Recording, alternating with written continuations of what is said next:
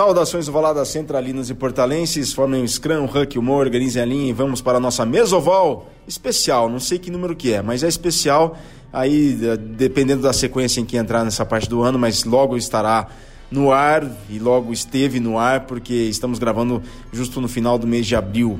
E um dos protagonistas dessa mesoval completa 18 anos, no mês de junho, exatamente no dia 2 de junho, completa 18 anos, que é o Charrua Rugby Clube. Portanto, muito obrigado pela sua audiência, muito obrigado por estarem conosco aqui nesse mês oval mais que especial. Quem vos fala é Virgílio Neto Virga e me acompanha nessa jornada ele, que não perde uma informação sequer, Ale Ferrer. Tudo bem, Ale?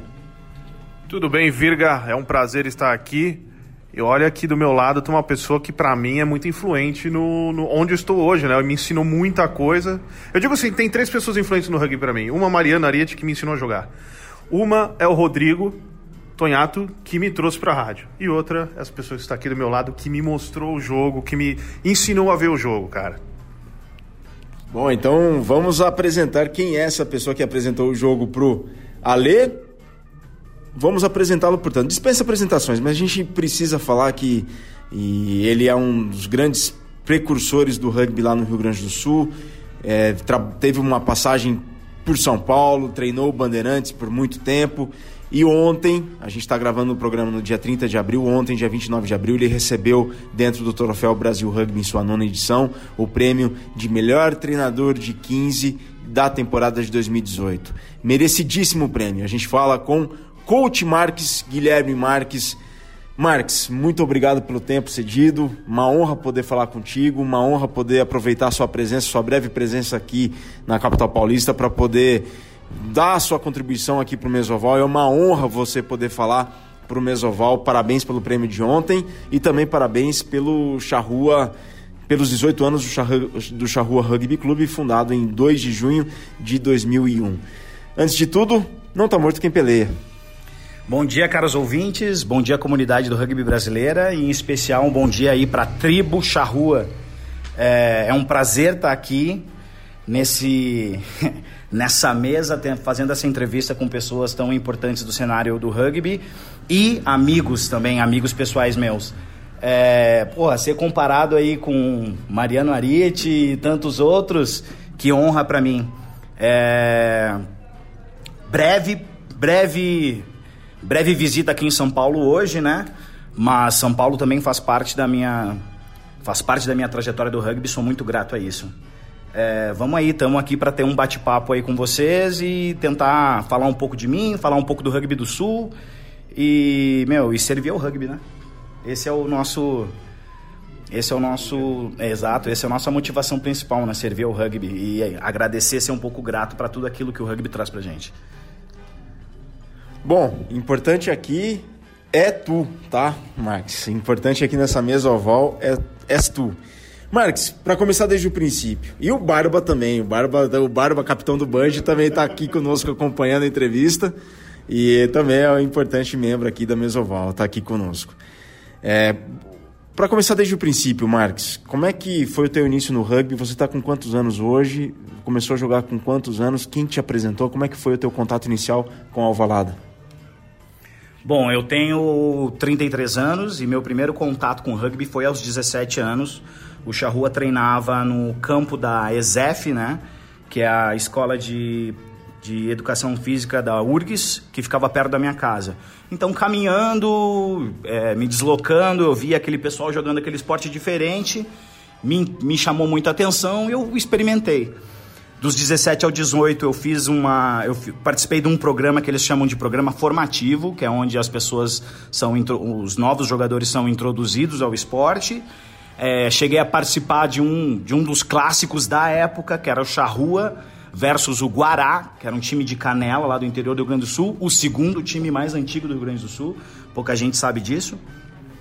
E depois acabei tendo que servir o meu ano obrigatório no quartel. Foi quando eu me afastei um pouco do rugby. Minha vida se voltou para isso. Eu fiz CPUR, fiz meu curso preparatório de oficiais da reserva, fiz o meu estágio, então estava totalmente voltado para esse momento, né, para isso. E acabei depois voltando com 20, 21 acabei voltando pro rugby. Foi quando eu saí do quartel, acabei voltando pro rugby. E desde então não parei mais. Já, já no início, já queria me envolver completamente 100% com o rugby, e, em especial com o charrua. Me identifiquei muito com a cultura que, que esse clube, que essa família tem. E já queria ser treinador de categoria de base, já queria ser participar de alguma forma como dirigente do clube. Desde então estou sendo totalmente envolvido lá com o charrua.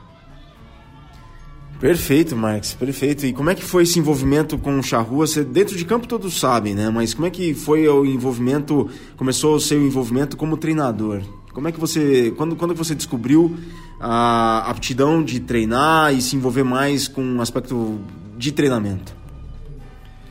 Foi esse, esse é um, esse é um episódio bem bacana. É, o Charrua teve a oportunidade de chegar numa semifinal é, jogar contra o BH na antiga Copa do Brasil em Vinhedos. 2010, né? Exato. E naquele momento, naquele jogo em especial, o Charrua fez um, uma partida. Nós já tínhamos. Desculpa, eu tenho que falar uma coisa antes disso. Nós já tínhamos jogado alguns, alguns amistosos contra o BH antes. O BH, não sei porquê, acabou nos encontrando no cenário e resolveu marcar amistosos com a gente e fez algumas viagens. Eles vieram de lá para cá porque tinha uma parceria, uma facilidade Azul, de Azul linhas aéreas. exatamente de viagem. Então eles escolheram o Charrua para fazer alguns amistosos. E foi a primeira vez que o Charrua, pelo menos que aquele time do Charrua, naquele momento jogou contra times fora do estado e se surpreendeu, porque no Charrua ele, o Charrua naquela época tinha uma é, dominava o cenário gaúcho, né? E de repente veio o BH e nós tomamos uma. Nós, vou dizer assim, ó, nós tomamos uma aula de rugby dos caras, tá? Nesse amistoso. E, e foi bom pro Charrua naquela época saber que, porra, não, peraí. É, no Brasil tá se jogando um rugby diferente, a gente tem que começar a ser diferente também. E tivemos essa oportunidade, então, de anos depois encontrar o BH nessa semifinal, e dessa vez nós estávamos preparados. Não, nós vamos jogar com o BH de novo? Não, agora a gente vai estar preparado. E fizemos um excelente primeiro tempo. Eles se surpreenderam com o nosso jogo no primeiro tempo. Infelizmente ou felizmente, coisas que acontecem no rugby, coisas que acontecem na vida, alguns jogadores se machucaram, outros também é, se espantaram com a, com a intensidade que foi o jogo e o segundo tempo acabou sendo diferente. E o BH, já um time mais experiente naquela época, acabou é, virando o jogo e vencendo. Aquele ali foi um baque para nós, porque realmente a gente estava contando com aquela. com a. Tava contando com aquela vitória e contando com essa situação lá no. com, a, com, essa, com essa oportunidade de chegar no Super 8, no, na época Super 8. E aquilo ali foi super marcante para mim. Nós tivemos uma conversa de vestiário é, vamos dizer assim, ó, bem significante, bem intensa depois desse jogo. Aquilo ali me marcou e eu falei daquela, a partir daquele momento ali que o próximo treinador do Charrua seria eu e que de alguma forma eu ia fazer com que aquele time, com que aquele grupo recebesse os louros que ele merecia. É, eu lembro bem dessa questão do BH indo viajar para para Porto Alegre, porque era, era, foi uma parceria com a Azul em linhas aéreas e a Azul queria promover o voo BH Porto Alegre. E aí, e aí juntou o BH Rugby para promover, ó, temos voo direto BH Porto Alegre pela Azul Linhas Aéreas, é uma história interessante nisso aí. Pois bem, Marcos, e aí depois disso, esse foi o grande ponto de virada da sua carreira, do Charrua, do clube. E o seu trabalho começou de fato com a equipe adulta ou começou da base? Foi como é que se deu essa sequência? Bom, essa sequência começou, é, claro que com baby steps, né? Começou aos pouquinhos. Eu fui primeiro treinador categoria de base juvenil. Na época nós tínhamos um juvenil só, era o M19. É, depois eu tive a oportunidade de trabalhar também com a seleção, com a seleção gaúcha feminina. Então eu fui fui aos poucos ganhando conhecimento, experimentando. Tive uma excelente oportunidade de ser o treinador de um time lá do litoral do Rio Grande do Sul que se chama Osório. Então, cara, eu fui ganhando experiência com esses times, fui ganhando oportunidade e, e ao mesmo tempo essas oportunidades me fizeram crescer dentro do Charrua. Quando finalmente eu tive a oportunidade de montar um staff é, um staff de peso, junto com o Daniel Blanquito. Blanquito. Exatamente. Junto com o Daniel Blanquito, tive essa oportunidade, assim como também com o Ricardo Santana como preparador físico, o Blanquito como treinador de backs, eu como head coach. É, tivemos também a ajuda do Lucas Moreno. É, todas essas, todos esses, esses caras aí conseguiram me ajudar a montar um staff de peso e nós assumimos finalmente o, a categoria adulta do Charrua. E foi uma, uma época é, importante. Chegamos a ter três times na categoria adulta, conseguimos montar assim, ó, uma estrutura uma estrutura nunca vista no Rio Grande do Sul para aquela época, né, guardando as devidas proporções, né? E tivemos time principal, intermediário, pré-intermediário, foi e foi nesse meio aí que eu comecei a crescer como treinador. Mal Marques, agora saindo um pouco do clube do, do Charrua, depois a gente volta lá, mas para que as pessoas conheçam, né, para que o, as pessoas tenham ideia de como é que é o rugby no Rio Grande do Sul. Como é que é o rugby gaúcho hoje na tua visão, assim, no teu, como é que você enxerga o rugby do Rio Grande do Sul hoje, como foi, como evoluiu e qual que é o ponto de situação do rugby do Rio Grande do Sul? Atualmente eu acho que o Rugby Grande do Sul é um. Atualmente eu acho que é um desperdício. Ele deu uma encolhida. Sério? Eu acho que ele deu uma encolhida. Claro, em resultados é bem diferente. O Farrapos é completamente expressivo no cenário nacional. Só que há um tempo atrás, o Rio Grande do Sul como um todo deu uma encolhida. Tinham mais times, mais jogadores, tinha categoria de base, tinha um feminino mais forte. Hoje a gente, final de semana passada, nós fizemos uma etapa de feminino com quatro times. Nós já tivemos etapas com 12 times femininos. Que, que guardando devidas proporções, sempre as meninas têm um menor número que os meninos, né? E nós tivemos uma etapa com quatro times. Isso aí deu uma. Isso aí é um indicador de que realmente deu uma encolhida. Nós tínhamos campeonato juvenil. Hoje em dia a gente se esforça para fazer. Os times juntos se juntam para fazer os times e conseguir fazer alguns amistosos ter na side. Nós tínhamos campeonato juvenil. Então, realmente, em questão de número, em questão de tamanho, o rugby gaúcho deu uma encolhida. Em resultados, já são outros 500. Realmente, o Farrapos conseguiu se estruturar muito bem e está colhendo o fruto do trabalho deles e está obtendo resultados, claro, representando o Rio Grande do Sul, mas representando o trabalho que eles fizeram. Né? E, para mim, isso é um desperdício. O Rio Grande do Sul podia estar tá sendo melhor aproveitado, é, podia ter bem mais expressão no, na, no, no cenário brasileiro de rugby. E esse encolhimento, na sua opinião, é, se dá por que motivo? Por qual motivo? Eu acho que o. Eu acredito que essa. Como é que eu vou dizer? Essa estrutura de clube não acompanhou o crescimento, a quantidade de jogadores que, e quantidade de envolvidos de pessoas no rugby. Entendeu? Eu acho que então faltou estrutura de gerenciamento, estrutura financeira, não acompanhou o crescimento, então se tornou insustentável, aquele número enorme de times, aquele número enorme de jogadores se tornaram insustentáveis e acabou encolhendo. Então, se o, se o Rio Grande do Sul tivesse de alguma forma se qualificado melhor nesse gerenciamento, nessa estrutura de clubes, o resultado talvez tenha sido diferente. E para mim, por exemplo, esse foi o passo inicial do Farrapos. O Farrapos, a primeira, a, a primeira coisa que eles fizeram foi foram se estruturar como clube.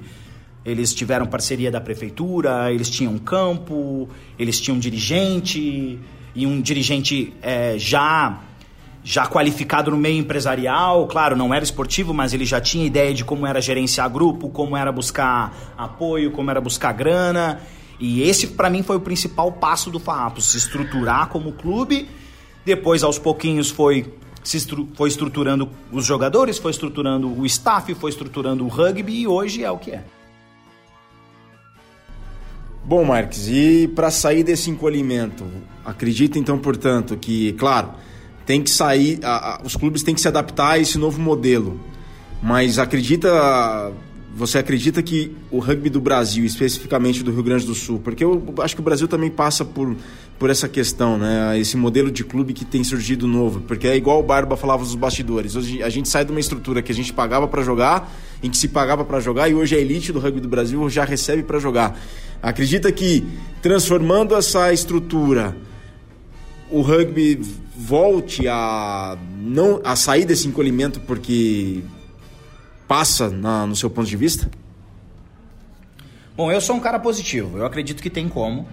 Eu acho que as pessoas têm que buscar uma qualificação mesmo. Não dá mais pra gente só fazer no amor e pegar aquelas pessoas que só têm vontade de ajudar. Vontade de ajudar é importante? É. Mas agora nós estamos no momento que as pessoas precisam ser qualificadas para ajudar precisam ser capacitadas para ajudar. Então essa, esses clubes precisam se estruturar com pessoas qualificadas. Tem que ter um cara do financeiro qualificado para fazer aquilo ali. Tem que ter um cara do marketing qualificado para fazer aquilo ali. Tem que, tá um, tem que ter um cara que tem conhecimento das leis, dos incentivos e que, e que possa buscar esses apoios financeiros, entendeu? E de alguma forma eu acho que a federação peca aí nesse sentido. Podia estar tá ajudando um pouco mais. Né? Eu não digo que não está ajudando, mas podia estar ajudando mais os clubes a se estruturarem dessa forma. É... E depois, obviamente, se tudo está dando certo fora de campo, os resultados vão chegar dentro de campo. Não tem como não. Né? Mas as pessoas precisam buscar essa qualificação e o Rio Grande do Sul, assim como o Brasil, tem como alavancar o rugby. É, eu acho que o Brasil é a, é a o Brasil é, é o país, é o terreno das oportunidades, só que nós temos que ir atrás, né? Formar gestores, Exato. sobretudo, formar gestores. Pois bem, Marques, dentro desse panorama que deu sobre o rugby no Rio Grande do Sul, seu trabalho dentro de campo como treinador e tudo mais, veio um convite para São Paulo, para você vir para São Paulo. Como é que se deu esse convite? Foi com quanto tempo de charrua que você já estava à frente do charrua? E como é que foi essa mudança do Rio Grande do Sul para São Paulo? É, essa mudança do Rio Grande do Sul para São Paulo primeiro começou com um programa de desenvolvimento de treinadores de alto rendimento do Crusaders. Tá? Eu sou extremamente grato a, a esse convite. Na verdade, era um programa que foi desenvolvido pelo Crusaders e a ideia deles, eles sabiam que a presença deles no Brasil ia ser passageira, é, que em algum momento os brasileiros teriam que dar treino para dirigir o rugby brasileiro e dar treino para brasileiros, treinadores brasileiros, é, fisioterapeutas brasileiros, preparadores físicos brasileiros, guiando o rugby brasileiro. Eles sabiam que então que a participação deles ia ser passageira e eles criaram um programa de desenvolvimento de treinadores de alto rendimento que, participa, que participariam do do, do atual staff que estava comandando a, as seleções, que estava comandando o Brasil, iria se preparar, iria trabalhar com eles e então um dia, quem sabe, iria assumir é, o rugby brasileiro. Então o primeiro convite, o, a primeira etapa começou com isso. Eu me, eu me candidatei a esse programa, fiz uma, participei de uma, de uma avaliação, de uma seleção, participei de um trainee quando finalmente fui convidado, a, fui selecionado, convidado a participar do programa. E então, sobre a tutela do Brent Fru, eu comecei o meu programa de desenvolvimento de treinador de alto rendimento, trabalhando com a seleção adulta como assistente e trabalhando na seleção juvenil como treinador, como head coach. É, esse foi o primeiro passo. Então eu comecei a vir para São Paulo com mais frequência, participando daquele sistema de camps, né? Na época nós não tínhamos centralização de jogadores, é, então duas vezes por mês, três vezes por mês, quatro vezes por mês. Nos finais de semana a gente se encontrava, fazia esses camps e eu vinha do Rio Grande do Sul para cá, né? É... Como começou a ficar frequente essas viagens, um momento eu cheguei, teve um momento que eu cheguei e falei assim, eu acho que é melhor eu então me mudar para São Paulo, já que minha vida está tá seguindo para essa direção, eu estou trabalhando mais lá do que aqui, eu vou pra, seguir para São Paulo. Dentro, isso eu estava pensando internamente, né? Eu acho que seria melhor eu me mudar para São Paulo. Isso foi que ano, Max? Ah, cara. 2012, 2013. É, né? por aí. E dentro desse programa eu conheci um cara que, que sou muito grato por ter conhecido ele. É, foi um amigo muito próximo por, por alguns anos, por muito tempo, que foi o Jake, tá? o Jake Mending. Ele conheci ele lá, estreitamos nosso relacionamento. Ele fazia também parte do programa é, estreitamos nosso relacionamento lá. E ele teve, ele teve uma oportunidade de trabalhar com o Corinthians Rugby. E ele iniciou, desenvolveu um projeto, claro, junto com o Edinho, junto até com o Maurício Carli, Tonhão, junto com outros caras do Rio Branco, ele desenvolveu um projeto muito bacana lá no Corinthians de categorias de base e de time pro Paulista. E ele me convidou para participar. Então, quando eu recebi esse convite, juntou a fome com a vontade de comer. Pô, já estava pensando em ir para São Paulo. O Jake está me convidando para fazer parte desse projeto aí. E, eu, e, e, antes de tudo, eu sempre quis fazer parte de um projeto relevante, né? Começar uma começar um projeto relevante de rugby, começar uma categoria de base, criar uma cultura. Eu sempre achei super interessante isso. E eu falei assim, então, então é agora. Foi quando eu vim para São Paulo. Então eu vim para São Paulo para trabalhar com o Corinthians Rugby e juntou já o meu trabalho que eu já tinha aqui junto desse nesse programa de desenvolvimento de jogadores de alta de treinadores de alta performance. Nesse, nesse grupo de treinadores nós tínhamos o Jake, nós tínhamos a Lúcia, a Beatriz, nós tínhamos o como é que era o sul-africano aquele o, o Keith? O, não, não, não. Nós tínhamos o então, não, não, não. Ele que ele era AK, do AK. AK. Nós tínhamos o AK, nós tínhamos também o, o Bom, nós tínhamos vários, várias pessoas relevantes do cenário ali do Brasil que, que, que iam fazer parte daquele grupo de desenvolvimento de jogadores, de treinadores ali. Ale, tem alguma coisa? Daqui a pouquinho. Perfeito. Bom, e ali desse grupo todo, Marques, que você começou a fazer parte da seleção, pode Tel, falar? Tel Bennett. Tel Bennett, que é neozelandês também. É, Tel Bennett, é verdade, que trabalhou inclusive lá no, no sul, Serra. no Serra. No Serra, treinador Tel Bennett.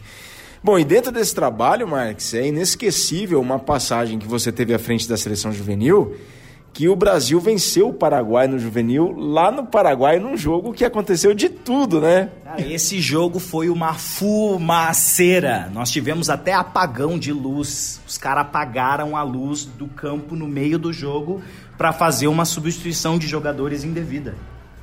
Eles apagaram a luz e eles já tinham estourado a, as substituições, eles botaram um jogador para dentro de campo, trocaram o cara enquanto a luz estava apagada. Acredita nisso? Nós tivemos, um, nós tivemos a torcida do Paraguai que ficou do lado do nosso da nossa casa mata, do nosso banco, fumando, jogando fumaça nos nossos jogadores. Sim, ó, foi assim, ó. A guerra. A guerra. O, o Frup tava nesse jogo, não tava? O que que ele, ele, ele, o neozelandês e tudo mais, né? E vendo essa cultura sul-americana bem boleira do futebol mesmo no rugby, o que que ele falou disso tudo? Como é que era o, a questão de trabalhar com uma cultura tão diferente e o Frub muito aberto a entender a nossa cultura, Marx. Como é que foi esse relacionamento e especificamente naquele jogo lá, o que, que ele falou? Pro Frub ter vivenciado isso, é, foi um choque, tá? Foi um choque para ele. Ele não conseguia, ele tinha muita dificuldade de entender como que o rugby chegou a esse ponto aqui na América Latina, no Brasil e etc. Mas para quem conheceu o, Fu, o Frub, ele lidava com isso de uma maneira super particular, dando risada. Ele achava super engraçado. Ele, ele, ele, ele, não se apegava à parte negativa disso. Ele tentava aprender o máximo que ele tinha das oportunidades, dos acontecimentos, mas ele, meu, sabia que ele não controlava aquilo ali e ele não ia ficar gastando a energia dele em coisas que ele não controlava. Então ele dava risada. Mas, sim, aprendemos muito. E eu aprendi muito. Ele estava lá, eu estava como head coach e ele estava como, como se fosse o meu coach. Então ele foi nessa viagem só para me observar como treinador e ele ficava obviamente me guiando, me dando algumas dicas, mas ele me deu total liberdade para dirigir o time como como eu queria. E foi é, é, essa, esse, esse programa para mim assim ó mudou minha vida. É, eu tive a oportunidade de viajar para outros lugares do mundo a partir desse programa. Fui para Nova Zelândia, fui para Austrália, fui para África do Sul. É, tive contato com outros times, tive contato com outros treinadores, com outra cultura e ter o Frub como meu mentor, como meu coach, assim, ó, foi uma experiência inenarrável. Tá, o que que você fazia antes que o Frub chamava a tua atenção e que mudou completamente a tua visão como treinador? Você era um treinador que pegava muito no pé, falava muito na orelha, era era às vezes inconsequente na, nas palavras na, quando dirigia um atleta. Como é que foi esse trabalho de mentoria? O que, que hoje você vê e observa no atleta que essa mentoria do FRUB permitiu você perceber, Marques, que você não fazia antes ou nem fazia ideia de que essa outra maneira haveria dentro da abordagem, dentro de um treinamento?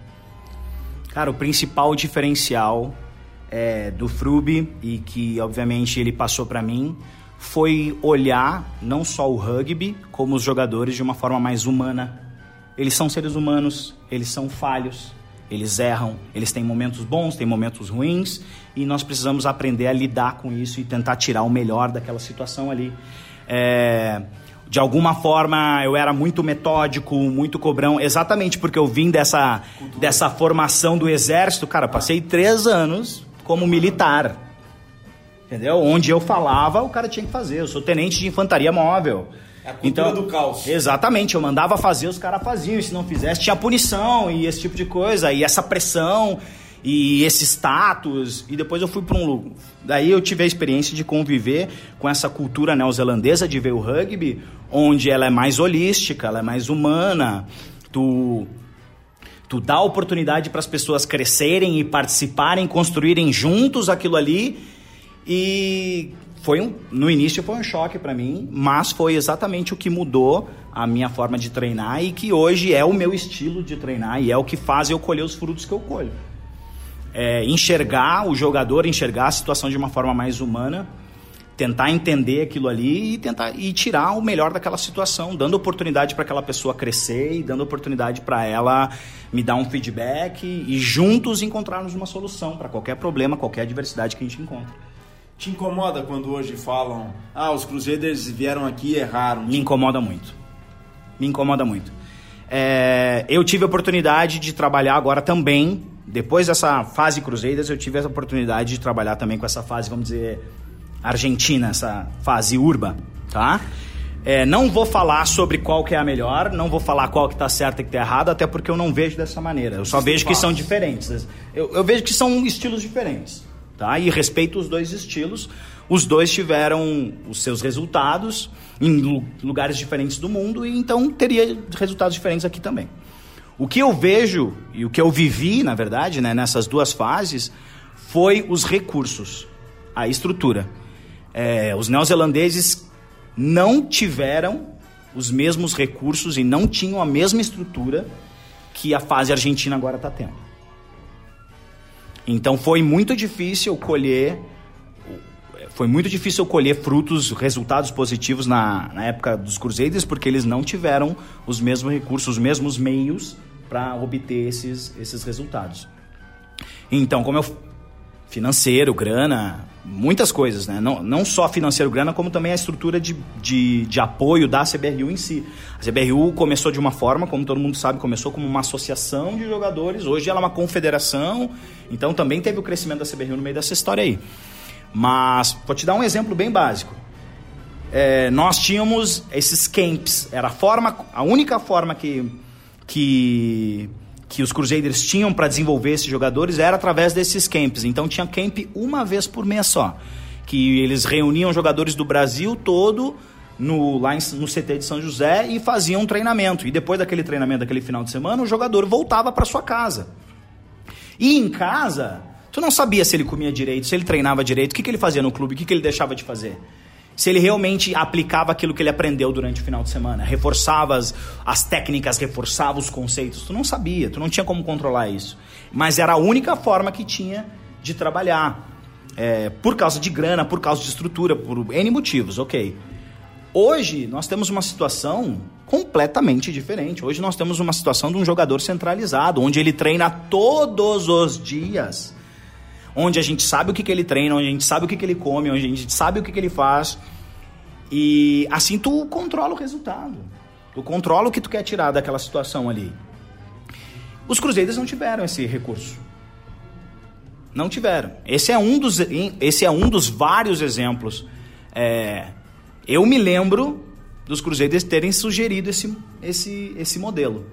E me lembro desse modelo ter sido rechaçado ter sido negado, porque nunca no Brasil teria acontecido, poderia acontecer uma coisa como essa. Hoje em dia, a gente vê esse modelo sendo executado. Temos que saber o porquê. Por que, que antes não dava e agora dava? Temos que entender por que isso. Mas, para mim, foi bem claro que os Cruzeiros não tiveram os mesmos recursos que os argentinos estão tendo agora. E aí depois dessa experiência assim que você teve no na CBRU, veio um convite para treinar o Bandeirantes, né? Como é que foi receber esse convite? Aí ia ser a primeira oportunidade que você ia ter de trabalhar com uma equipe de primeira divisão, com uma equipe já de nome, assim, nome no, no cenário nacional, né? Já campeã. Como é que foi isso? Como é que foi esse convite? O que, que você sentiu nisso daí? Para mim, é... É... para mim foi muito orgulho, foi muito prazeroso receber esse convite do Band, né? Eu, como eu falei, eu estava trabalhando na Estava trabalhando com as seleções, estava trabalhando no Corinthians, que era um time na época de segunda divisão do Paulista. É... Eu trabalhava no Corinthians com o Jake, o Jake saiu do Corinthians para trabalhar com o Band. Aí o Jake saiu do Band e eu tive a oportunidade então de, de, de trabalhar com, com, com, com o Band. Eu recebi esse convite do Martoni. Para mim, no início, foi uma surpresa. É... O Martoni se mostrou não só o Martoni como o Nona também se mostraram bem abertos à minha participação no Band. Eles foram me apoiaram muito e eu fiquei muito feliz, fiquei muito satisfeito de receber essa oportunidade de um time de primeira divisão, de um time paulista que na teoria não me conhecia, não conhecia meu trabalho, é, abrir as portas do clube e, e, deixar eu entrar, né? Foi muito bacana. E essa experiência no Band é, foi super significativa para mim. Eu tive a oportunidade de. Ali foi. Foram dois, três anos que valeram por dez. É, foi um, um, laboratório de rugby, um laboratório humano é, muito especial, muito forte para mim. E eu sou extremamente grato ao período que eu passei no rugby, no Band. Fiz amigos lá, então toda vez que eu venho para São Paulo me sinto ainda à vontade, me sinto em casa de chegar lá no Band e visitá-los, conversar com eles, ajudar como eu posso. E eu sou extremamente grato. Não, é. Você está aqui no Barba por conta. Exatamente, o Barba é uma amizade que, que veio. É que o Barba veio, na verdade, do Corinthians primeiro, né? É, depois. Depois o Barba é, me seguiu, aí o Barba me seguiu no Band. E agora o Barba tá aí, capitão do Band, né? Que loucura. E. É. É uma escola. Jogar, não, uma escola completamente. Jogar o Paulista foi uma experiência. Foi uma experiência no início até assustadora, né? Porque eu estava acostumado num cenário do gauchão, onde um ou dois times despontavam. Daqui a pouco eu estava jogando Paulista, que era praticamente o campeonato nacional, que era o campeonato brasileiro, super disputado com, com, com times super qualificados. E depois eu tive a oportunidade de jogar o brasileiro. Cara, foi assim, ó, uma, entrar no Band, é, jogar com jogar com, com os Band Devils foi assim, ó, muito especial para mim. Essa experiência realmente é, alavancou, me alavancou como treinador, com certeza. Só, continuar isso do Band, é, assim, uma coisa me incomoda muito, porque eu tive com você dois anos no Band, né? Auxiliando você lá e tal é, que a gente caiu, foi para a segunda divisão, isso acontece, ok e tal, e a gente teve um ano em 2017 onde a gente, o objetivo era subir, né? E a gente fez um, uma temporada sensacional. Se a gente for ver em números, a gente só perdeu essa temporada para pro São Ju... não, pro São não, a gente perdeu para a Poli e pro Jacareí, que foi um campeão um campeão paulista e o outro campeão brasileiro. E falam desse título do Band, da Taça Tupi, e eu já escutei desdenharem. E isso me deixa, desculpe a palavra, emputecido, porque ninguém sabe o, o tanto que se treinou, o tanto que os caras em campo no treino deram sangue e o quanto foi feito o seu trabalho ali para ter aquele time para fazer o que tinha que ser feito naquele campeonato. A gente ganhou jogos com placares elásticos porque a gente treinou muito. É, então, assim, só uma expressão que você usava, assim, para mim, quem acha isso, pega a violinha, põe na sacola. O que, que você acha desse título? E foi um título diferente para você, porque você foi numa final contra o seu clube de origem. Eu nunca te perguntei isso.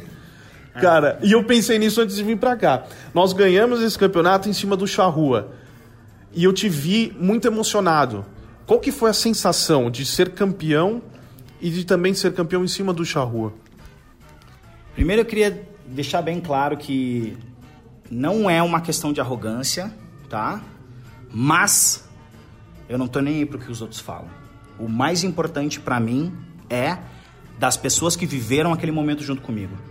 E essas pessoas são minhas amigas. Elas viveram, elas lutaram junto comigo, elas sangraram junto comigo, elas choraram junto comigo e hoje eu posso dizer que são meus amigos. Então, quando eu venho para São Paulo, eu converso com eles, eu visito eles, eles me visitam, ainda falamos por telefone. Essas pessoas que estavam lá no dia a dia comigo, que enfrentaram as adversidades comigo, essa sim eu me importo com a opinião.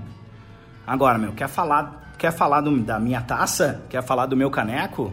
Ganhe o seu primeiro, né? Ganhe o seu primeiro. Deixa eu bater palma, porque ganhe o seu primeiro. Ganhe o seu primeiro, vive o que eu vivi, passa o que eu passei e depois a gente conversa, tá? Esse é o primeiro ponto. Agora, deixando, deixando a chinelada de lado, é, foi uma história realmente muito bacana dentro do Band. É, nós tivemos esse primeiro ano que não foi da forma como gostaríamos, acabamos caindo. De novo, acontece, faz parte da vida. O diferencial está em como nós lidamos com, com essas quedas, com essas, com essas adversidades que aparecem. Nós lidamos da melhor forma possível. Nós aprendemos, nós tiramos o melhor dessa situação, aprendemos, corrigimos, abaixamos a cabeça e começamos a trabalhar e fizemos realmente uma campanha muito boa na Taça Tupi talvez uma campanha nunca, nunca antes feita. E foi uma, não sei se uma brincadeira do rugby, né, me colocar numa situação onde eu cheguei numa final, Band contra o meu time de origem, o meu time de coração, né? E eu realmente quando eu soube que nós íamos pegar, a partir do momento que existia a possibilidade de nós pegarmos o charro, eu tenho uma, eu tenho uma história interessante sobre isso. É, morando em São Paulo, trabalhando no Band como treinador. A minha, na época, minha esposa, a Marcela Eutes, teve a oportunidade de se tornar manager do Band. Então ela estava trabalhando no staff junto comigo, nós estávamos trabalhando juntos no Band. E logo que chegou os, o regulamento da, da, da Taça Tupi, para ajudar ela a entender que para ela era para ela era novidade, esse toda essa toda essa vivência esportiva ela não teve, então para ela novidade, tabela, inscrição, esse tipo de coisa nós, nós tínhamos um quadro gigantesco dentro de casa, onde nós paramos um dia e eu mostrei para ela como é que funcionava o sistema de campeonato. Grupos, como é que funcionavam, e aí eu comecei a montar um exemplo de grupos. Ah, vamos imaginar que nesse grupo tem Charrua, time A, time B. Nesse, nesse outro tem Band, time D, time C. E fomos construindo esse exemplo, eh, fomos construindo essa tabela e eu usei como exemplo chegar no final Band e Charrua, para ela entender melhor, entendeu? Ó, o Charrua vai vencendo desse lado, o Band vai vencendo desse lado. Um dia a gente pode se encontrar na final. E nós deixamos esse quadro anotado aqui durante o ano todo para ela ir como exemplo, para ela lembrar dessa, dessa vivência que nós, nós tivemos, né? E não é que o quadro estava certo. não é que o quadro estava certo, a, a profecia se concretizou e nós chegamos numa situação onde estava Bandeirantes e esse quadro aí, esse quadro aí. E nós chegamos nessa situação, onde, nesse cenário onde chegou Band e Charrua na final e eu tava uma mistura de emoções, uma pilha de nervos. É, só que a primeira coisa que eu fiz foi, não, peraí, é, isso aqui é uma oportunidade, uma oportunidade profissional, da, é a oportunidade profissional da minha vida.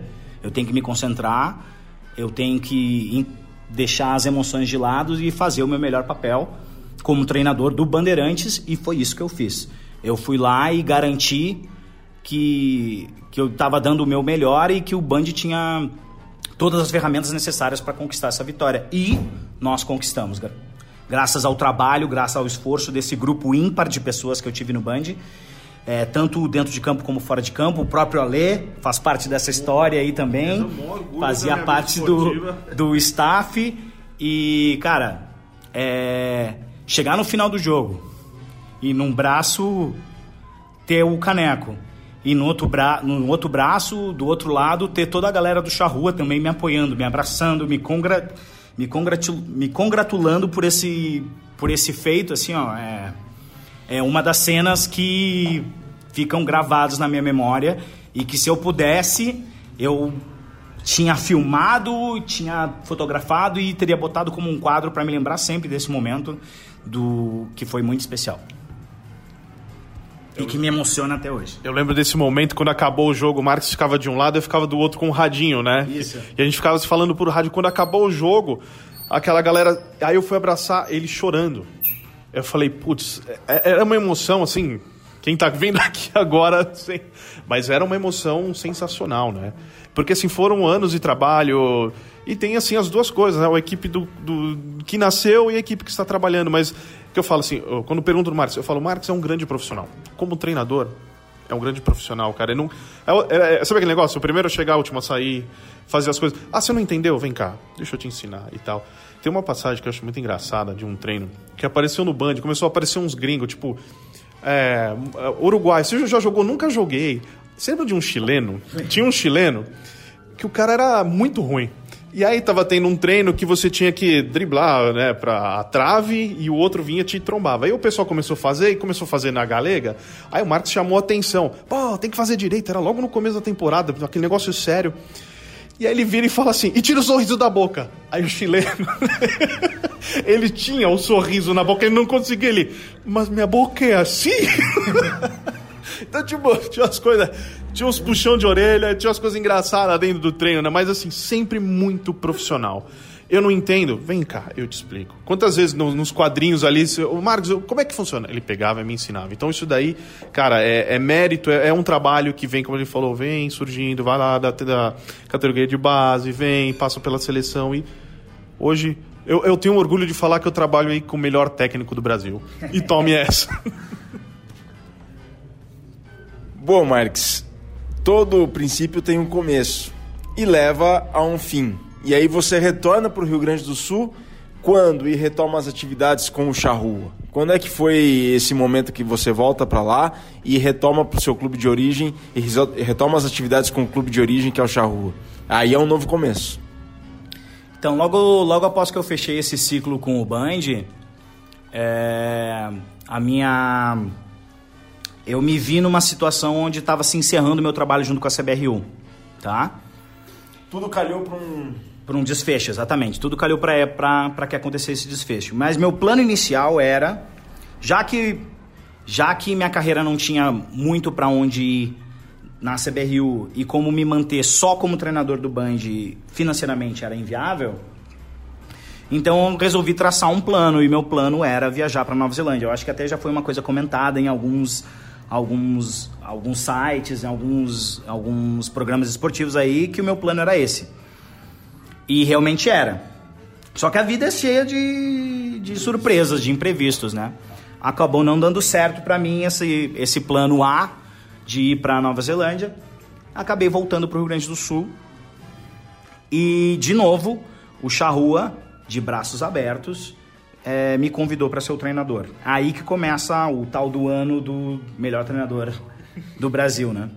Então, de novo, de forma muito profissional, eu entrei no Charrua e comecei um- a nossa caminhada totalmente focado no Super 16, né? Dá nome aos bois aí, quem foi que mesmo falou, ó, vem pra cá, aqui é a tua casa, teve alguma pessoa especial? Ah, com certeza, Felipe Menezes, atual presidente do Charrua, me procurou imediatamente quando ele soube que eu estava no Rio Grande do Sul, né, de volta. Ele falou assim, cara, vamos trabalhar junto, temos que dar essa cara nova pro Charrua, vamos... Temos Super 16 aí, nós precisamos de ti. E ele, ele de forma oficial, né, como sendo o atual presidente do Charrua, mas claro, meus amigos todos já estavam em volta de mim. Vamos voltar pro Charrua, vamos voltar pro Charrua. Todo mundo te respeita, todo mundo sabe do teu trabalho, todo mundo gosta de ti também como pessoa. Vamos lá. E, meu, não, não tinha como negar, né? É a minha casa, é a minha origem, é a minha raiz. Aquela tribo lá realmente é uma família e eu me senti completamente acolhido e favorável a aceitar e fazer o trabalho que eu fiz, né? E, bom, foi isso. Nos focamos totalmente no Super 16 e colhemos resultado super positivo na história do rugby brasileiro. Nunca teve dois gaúchos entre os oito, né? Dois gaúchos, né? Não falo do Sul, porque nós temos Desterro e Curitiba e tal, mas dois gaúchos entre os oito. É, quem imaginava que nós íamos ganhar de um time com tanta tradição quanto o SPAC, né? E nós ganhamos e ganhamos bem ganhado. Claro, o resultado talvez não muito expressivo, mas o jogo foi um jogo super importante. E. Cara, não é o fim. Hoje, agora, não estou à frente da, da categoria adulta masculina. Tô tendo uma oportunidade de ajudar o feminino adulto agora com essa vaga fixa que elas conquistaram e meu trabalho continua. Para fechar esse bloco, Marques, é mais fácil fazer rugby em São Paulo ou em Porto Alegre? São Paulo, cidade de São Paulo ou Porto Alegre? Ah, com certeza é mais fácil em São Paulo. O rugby já Por- tá. Sério? O rugby já tá mais enraizado, já tá mais estruturado aqui. Então é mais fácil jogar, marcar amistosos, encontrar campo. É mais fácil. E já tem jogadores mais acostumados com a rotina do rugby. No Rio Grande do Sul, ainda é novidade. Ainda tem gente chegando nova que nunca ouviu falar do rugby, que tu tem que ensinar do zero. Aqui não, o pessoal já viu, já experimentou na faculdade. Aqui é mais fácil. Né? Exato. Mas também. Então vamos, já que tu quer que eu defenda o Rio Grande do Sul no rugby? Não, não, assim, Quando é que as- tu pega as- as pessoas mais respostas- apaixonadas. as pega- respo- É mais fácil deixar o cara mais apaixonado pelo rugby no Rio Grande do Sul. Por que você acha? Porque é novo, é diferente, o cara nunca viveu aquilo ali. E ele talvez não tenha tantas opções para fazer outras coisas, né? Aqui em São Paulo tem trocentas mil opções. Aqui é uma das maiores, megalópole, maiores cidades da América Latina, onde tu tem um milhão de coisas para fazer 24 horas por dia. Lá no Rio Grande do Sul, não. Ainda tem lugares no Rio Grande do Sul que a galera depois do almoço tira a cesta. Só vai abrir, o comércio só vai abrir depois de duas horas da tarde. Entendeu? Ainda tem a característica de interior. E, claro, as pessoas que estão. Eu, as pessoas que estão no rugby já, eu acho que são bem mais apaixonadas e são capazes de fazer muito mais coisas pelo rugby lá no Rio Grande do Sul do que aqui em São Paulo. Só que eu acho que é mais fácil montar um, um time aqui porque as pessoas já conhecem o rugby, já sabem como é que é a rotina. Tem gente que está acostumada a jogar sábado e domingo, joga sábado no, Paulista, num time, joga universitário no domingo em outro time, e daqui a pouco tá marcando um outro amistoso. Eu acho que é mais fácil. Bom, a gente vai montar aqui o Mesoval Rugby Clube. E aí depois dessa experiência. A gente fala agora, porque o Barba lembrou entre um intervalo de bloco e outro, que o Marques é o primeiro, foi o primeiro treinador do Band sem ter sido jogador, sem ter sido atleta do Bandeirantes antes. Então é uma marca, um feito histórico. Bom, último bloco do Mesoval especial com Guilherme Marques, treinador do ano da temporada 2018 do Rugby 15 no Brasil. Marques, Charrua é parte da sua história, é parte da sua vida, é importantíssimo para sua carreira. E o Charrua completa agora em junho, dia 2 de junho, 18 anos de fundação. Muito se fala da cultura charrua, da, da cultura do Charrua Rugby Clube, da tribo, na verdade, como você muito bem mencionou no começo do Mesoval. A que se deve essa cultura tão forte que tem o Charrua e que é celebrada e que é lembrada e celebrada pelo rugby de todo o Brasil? Bom, para mim é muito fácil falar do Charrua. Como tu disse, é faz parte da minha família, faz parte da minha origem. E a força do Charrua tá no exemplo, tá? É, nós temos um grupo de veteranos, nós temos um grupo de líderes, pessoas ímpares, pessoas extraordinárias que guiam o Charrua através do exemplo, através do carinho, através da compreensão, através do amor pelo esporte, amor pelo rugby e o amor pelos companheiros. Vamos dar os nomes aí. Ah, nós temos aí o Ari Gondim, com certeza, nós temos aí Nilson Taminato, nós temos aí Daniel Blanquito, nós temos aí Maria Roberta, nós temos aí Fernanda Silveira, nós temos Lúcia Beatriz, nós temos esse grupo de veteranos é, e tantos outros, né? Também temos Cearini, Matheus Cearini, nós temos Ricardo Linhares, nós temos várias pessoas. Santana. Nós temos o Ricardo Santana, nós temos várias pessoas aí que fazem parte desse grupo maravilhoso de fundadores e de jogadores antigos que guiam as novas gerações do Charrua através do exemplo. Então, cara, não tem como ser diferente. Ah, é, é um filtro natural. Quem não tem essa característica acaba não ficando no charrua, pode ter certeza. E não é uma coisa, não é uma coisa direta. Ninguém barra ninguém, as portas estão sempre abertas, mas ou tu é apaixonado por aquilo que tu faz, ou tu é apaixonado pelo charrua, ou tu não vai ter, não tem espaço para ti. E é aí que está a nossa força. Através do exemplo, esses líderes vão guiando o charrua e vão ensinando para as novas gerações o que, que é o rugby, o que, que é ser um clube. Um, e digo um clube mesmo, não digo um time, porque as mesmas coisas que acontecem no adulto masculino acontecem no adulto feminino, acontecem no juvenil, e, e juvenil masculino e feminino, no infantil. é, é, nós somos um clube, nós somos uma família, nós somos uma tribo e essa é a nossa força. No, a nossas, as nossas pessoas, os nossos componentes, os nossos índios são a nossa força.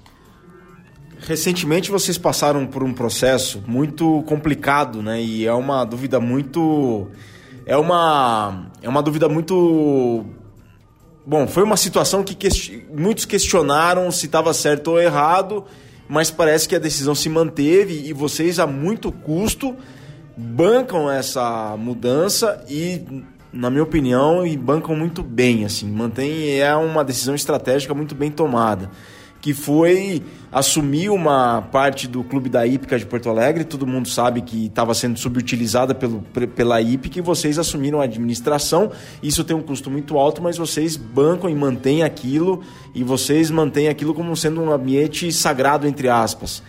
O quão, o quão tem sido importante, Marques, vocês terem assumido aquela região do clube da Hípica que estava sendo subutilizada e o Charrua tem aos poucos transformado e feito daquela região do clube da Hípica o Charrua Rugby Clube sede física. É realmente realmente assumir esse espaço lá na Hípica foi um desafio, foi não, é um desafio, é um desafio constante para as gestões para as gestões do clube. É, tem realmente um custo pesado, mas nós achamos que vale totalmente a pena. Tem, você pode falar o quanto que isso envolve financeiramente, ou para a gente ter uma ideia? Cara, vamos assim, ó. Eu acredito que esteja num valor aí entre 6 e 8 mil reais por, alu por mês alugar aquele espaço ali que nós estamos alugando. E que para alguns que devem estar ouvindo aí é um valor absurdo e de certa forma é para o cenário brasileiro, para o cenário do rugby eu conheço times aqui em São Paulo que pagam isso, tá? Pagam 8 mil, 10 mil reais para alugar um campo. Só que eu não quero comparar Porto Alegre, Rio Grande do Sul com São Paulo, né? É, até por localização, até por quantidade de pessoas, não quero comparar. Mas realmente é um valor bem pesado, só que nós achamos que vale a pena para dar a cara que o Charrua precisava. Então, nós tínhamos que de alguma forma iniciar a estrutura do, do a estrutura física do charrua e dar uma cara pro charrua. E foi, na época, o, o meio, a, a opção que nós tínhamos e nós aceitamos esse desafio. Eu acho que vale a pena e acho que vamos, vamos colher. Estamos colhendo né, frutos já nesse sentido, porque agora, dentro da região, nós temos um. Foi é o primeiro ano que nós temos um ano, um juvenil M16, né? Um M16 totalmente de jogadores e de escolas ali da região da Ípica. Então nós já estamos fazendo, nós fomos abraçados ali pelo entorno, pela comunidade, e nós estamos nos fazendo presente nas escolas da comunidade e estamos já colhendo esses frutos. Esse final de semana o nosso M16 jogou um amistoso, então já estamos colhendo fruto desse investimento que nós estamos fazendo. Sim, o investimento sim é pesado, mas achamos que vale a pena. E o Marx, dentro, dentro disso, o que conta hoje essa estrutura física do Charrua? Era um campo, hoje já são dois. O que mais que tem? O que, que vocês pretendem para o futuro? Na verdade, era um mato. era um matagal, onde nós atualmente temos dois campos oficiais de rugby. Metragem de rugby, linhas de rugby e ainda estamos, temos espaço para fazer o nosso terceiro. É, tirando o campo, atualmente montamos uma iluminação agora fixa e podemos agora dar, é, oferecer alguns treinos na hípica. É uma coisa que nós temos que nos acostumar, porque nós estamos acostumados a treinar na Redenção, né, no campo da Redenção, que é um lugar onde é no meio de Porto Alegre, tem acesso por todos os lados, por todas as linhas de ônibus e etc. A hípica não tem esse mesmo privilégio, mas é um campo gramado, é um campo de rugby, então nós temos que nos acostumar a começar a ir lá para a hípica também para os treinos. Então o atual treinador criou uma estratégia de fazer um treino na Redenção, um treino na IPIC, e assim ele vai intercalando até a galera se acostumar, né? Porque tem toda uma rotina de caronas agora que tem que rolar e tal. Então nós temos essa iluminação, nós temos esses dois campos, espaço para o terceiro campo, é, nós temos uma estrutura de, de galpões, né, de salões para fazer o terceiro tempo e para recepcionar bem os times que aparecem lá. Estamos já nos programando para fazer uma academia, assim no mesmo molde da academia de Florianópolis, com containers e tal. Vestiário também no mesmo modelo, vestiário para receber bem os times com containers e tal. E, e é isso, cara. O Charrua montou montou o seu campo, montou sua tribo lá, tá dando uma cara diferenciada, tá participando da comunidade e é, é um investimento que nós vamos colher esse fruto mais à frente. E o bar do Jandiro sentiu falta de vocês?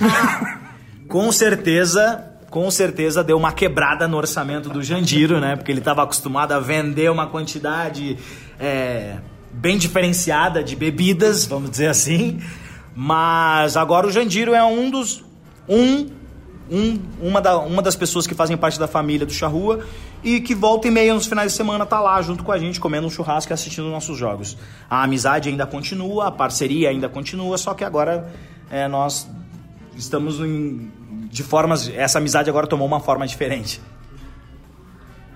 Bom, para vocês terem uma ideia, pessoal, a redenção tá para Porto Alegre, assim como o Parque do Ibirapuera tá para São Paulo e a Ípica, onde o Charrua tem os campos, tem toda a estrutura lá no clube, tá para Porto Alegre, assim como talvez o clube de campo do Palmeiras tá para São Paulo? Isso.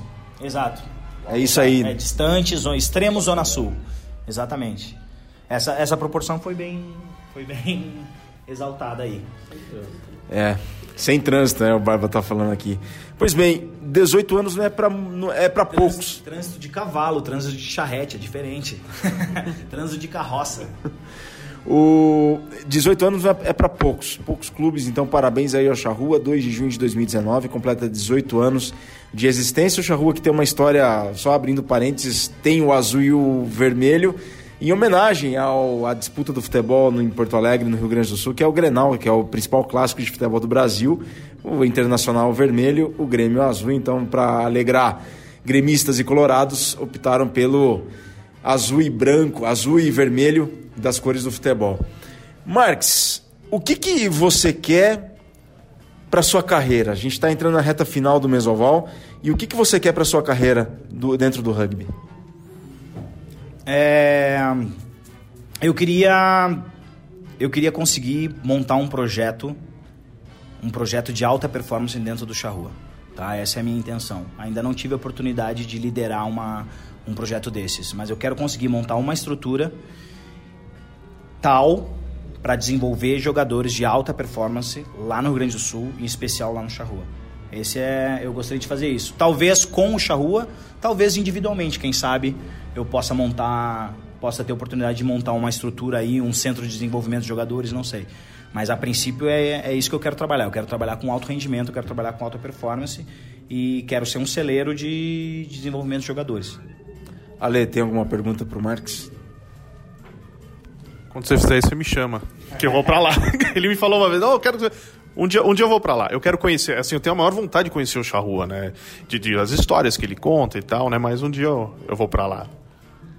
Marx, dentro da sua carreira nas quatro linhas, fora das quatro linhas. Qual foi o momento mais difícil? Momento mais difícil. Foi. Foi. Caraca, olha só, deixa eu ver. Bom, realmente cair com Band foi bem difícil. Tá? Cair com Band foi bem difícil, porque eu sei da importância que o Band tem no cenário paulista e brasileiro é, tinha uma cobrança bem grande dos veteranos e dos, e dos bandeirantinos em torno disso, pela história que o Band já teve, é, de, nos, a expressão que já teve nos campeonatos nacionais, a expressão que já teve na seleção. Então tinha uma cobrança cair com o Band, não foi fácil. Não foi fácil. Não que em outros, não que derrotas em outros times tenha sido menos pior, mas a cobrança foi bem pesada no, no Band. Esse foi um momento bem ruim. É, Junto com isso, junto com isso, ter também é, saído da CBRU e ter saído do, ali do, do programa de desenvolvimento de jogadores em São Paulo também foi, um, foi uma situação difícil. Porque eu comecei ali no NAR, né? Eu comecei no NAR do zero. Não tínhamos nada ali. Era eu e mais o Zé, como preparador físico. Eu como treinador. E nós dois juntos é, sem nenhum atleta, sem nada, começamos do zero aquilo ali, é, indo conversar com os atletas, convencendo eles de que, a, de que o, de que esse novo modelo de treinamento, desenvolvimento de jogadores era, era o ideal, que eles iam ser centralizados, que eles iam um dia receber um salário que ainda não era certo e que agora eles tinham que apostar. Então, cara, eu, pô, eu tinha que chegar pros caras e dizer assim, ó, tu vai largar o teu emprego, tá? Tu vai treinar comigo todos os dias, tu não vai receber nada agora, mas quem sabe daqui a um ano tu vai receber um salário. Então, eu fiquei triste de ter saído daquilo ali, porque para mim foi. Uh, é como se fosse um, um, filho, entendeu? Foi um projeto que eu iniciei do zero e que hoje tá aí, meu. É um dos. É, é uma das academias que se sustentou, né? Dentro do programa de academias, que eram umas. A ideia era ter seis academias, acabou depois em três, foi diminuindo, agora são duas. E. Eu ter saído dali foi realmente triste porque eu comecei ela do zero, assim. Mas tirando isso, eu só tenho que agradecer ao rugby. Ele me fez conhecer o mundo, ele me fez conhecer amigos, ele me tornou a pessoa que eu sou e eu sou extremamente grato ao rugby. O Marques, tem algum arrependimento? Não, não tem arrependimento. Talvez, talvez de não ter usado mais. Podia ter usado mais.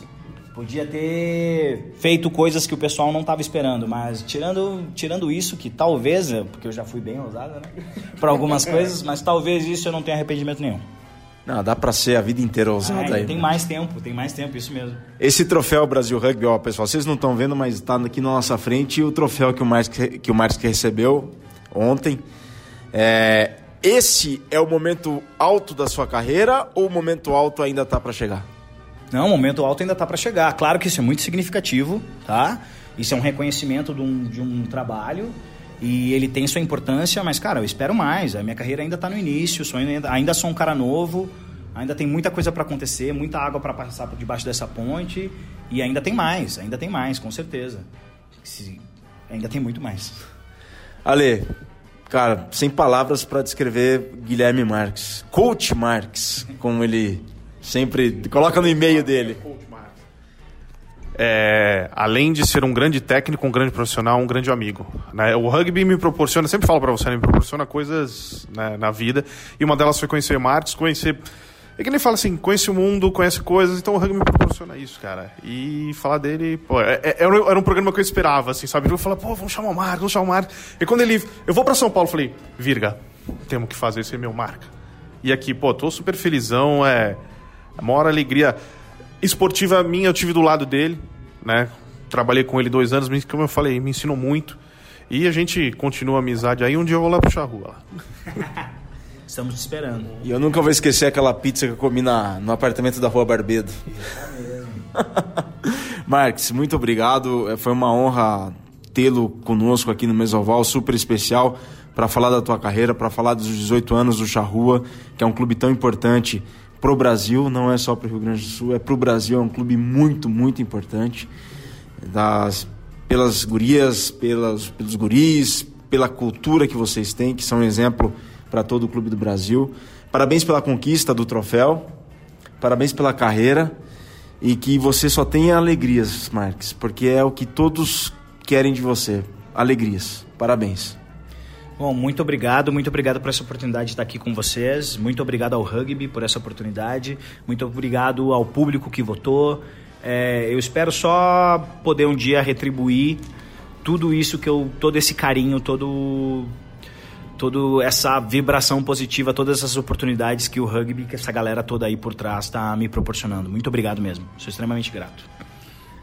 Valeu, Ale. Valeu, Max. Obrigado a todos vocês ouvintes. Nação Centralina, Nação Portalense. Essa mesa oval super especial com Guilherme Marques. A gente fica por aqui. Voltaremos na próxima. Até a volta. Saudações ovaladas e um grande abraço.